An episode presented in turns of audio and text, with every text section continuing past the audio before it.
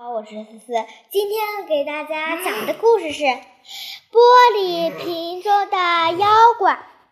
从前有个樵夫，家里很穷，他每天早起早贪黑的干活，供儿子读书。儿子学习非常刻苦，经常受到老师们的称赞。但过了一段时间，父亲攒的那些钱用光了，他只好他只他只好辍学回家。父亲难过的说：“哎，孩子，爸爸没钱再供你了，是爸爸没用啊。”爸爸，儿子回答。没关系，这要不怪您。父亲想去林子里砍柴卖，儿子说：“我去帮忙。”别去了，孩子。父亲说：“你不习惯干重活，会受不了的。再说家里只有一把斧头。”到邻居家借一把吧，儿子回答。他要是把斧头借给我们用上几天，到时候我们就能够自己买一把了。于是父亲就向邻居借了一把斧头。第二天早晨，两人就一块儿进了森林。儿子开始帮父亲干活。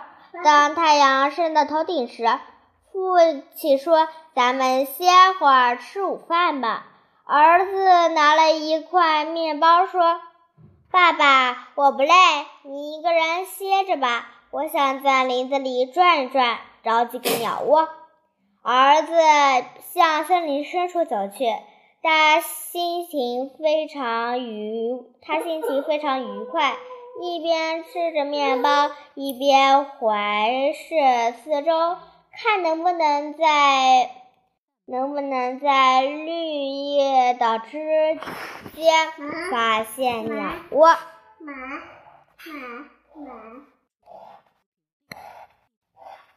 他这样走，他这样走来走去，来到了一棵高大的橡树下。忽然，他听到，他觉得好像有声音。他屏息的倾听，听见一个很低的声音在喊。放我出去！放我出去！小伙子顺着声音四处寻找，最后在橡树下找到了一个小土坑。小土坑里面发现了一只玻璃瓶。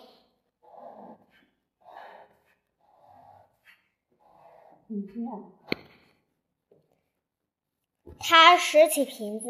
对阳光照了，对阳光照了照，看见瓶里有有一个青蛙母小的东西，在跳上跳下的。放我出去！放我出去！小东西又喊起来。小伙子没想过会出什么事，便拔掉了瓶口哦，瓶口的塞子。那小精灵想窜出瓶子，接着开始不停的变大，眨眼睛就变成了十一个十分可怕的巨人，个头差不多有老橡树那么大。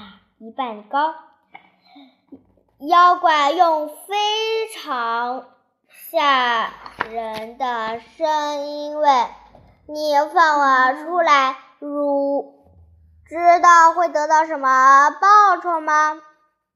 小伙子冷静地回答：“我怎么知道呢？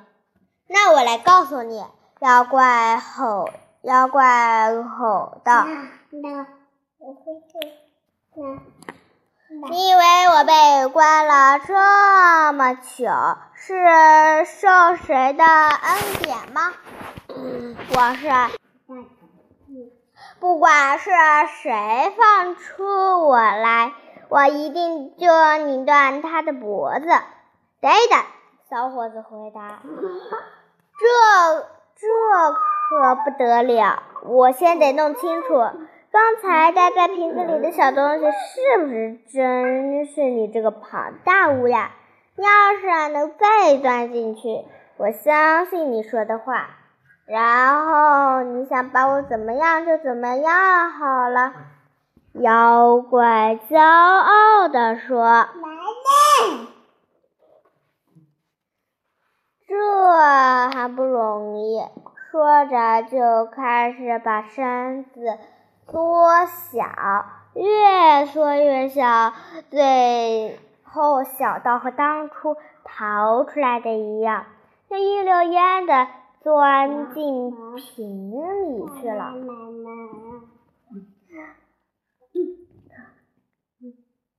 这时，小伙子立刻把瓶塞塞紧，又把瓶子扔到老地方。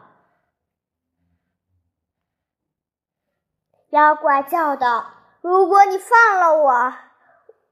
我就会给你一大笔钱，让你一辈子都花不完。”小伙子回答。“不，你会像刚才那样骗我，这样你会错过机会的。”妖怪说。“我决定不会再碰你一根毫毛，而是好好的酬谢你。”小伙子心想：“不妨再冒一次险。”也许他说话算数呢。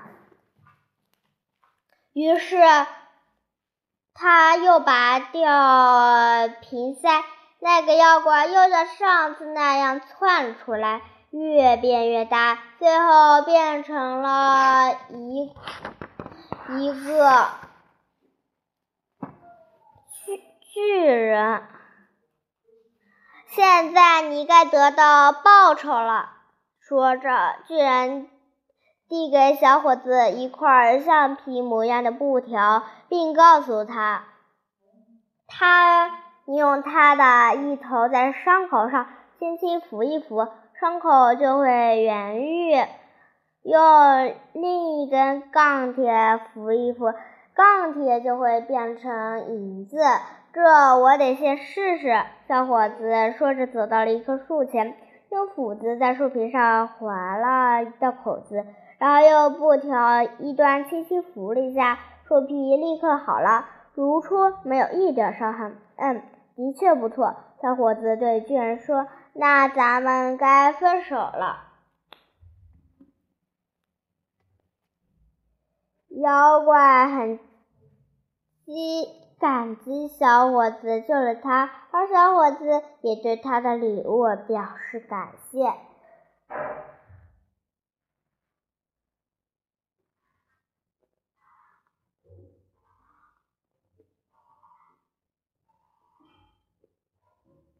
然然后，然后小伙子就回到了父亲的身边。你跑哪去了？怎么不干活？父亲问他：“别生气，爸爸，我一定会赶上的。你看好了，我一斧下去就能看到这棵树。”说着，小伙子取出布条，在斧子上轻轻擦拭一下，然后猛地一斧砍下去。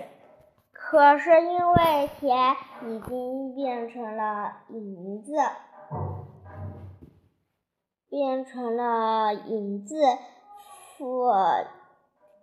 人马上，夫人马上卷了口啊！爸爸，你瞧，你给我借的破斧头，整个都变形了。父亲大惊失色，说：“哎，瞧你干的好事！我拿什我该拿什么来赔人家的斧头？”父亲又生气了。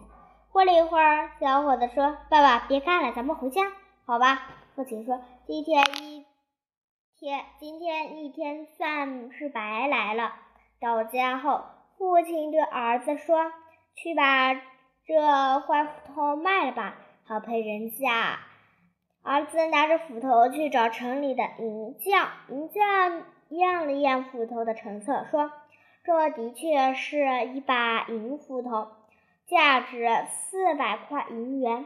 伙子，小伙子说：“先给我三百块银元，其其余的存在您这里。”银匠照他说做了。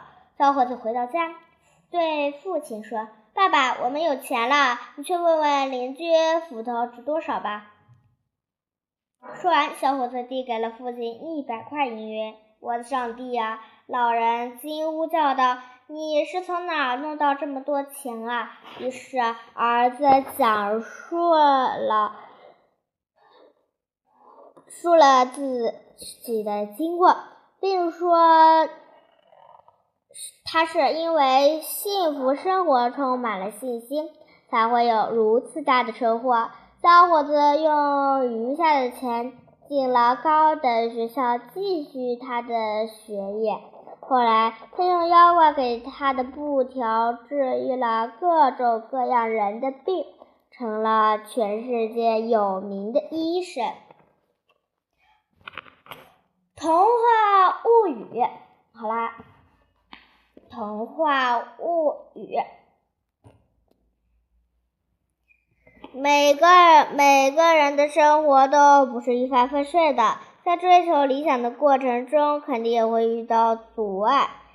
但如果你是一个顽强的人，那么相信任何困难都无法挡住你的伐步。好啦，今今天的故事讲完了，下期再见，拜拜。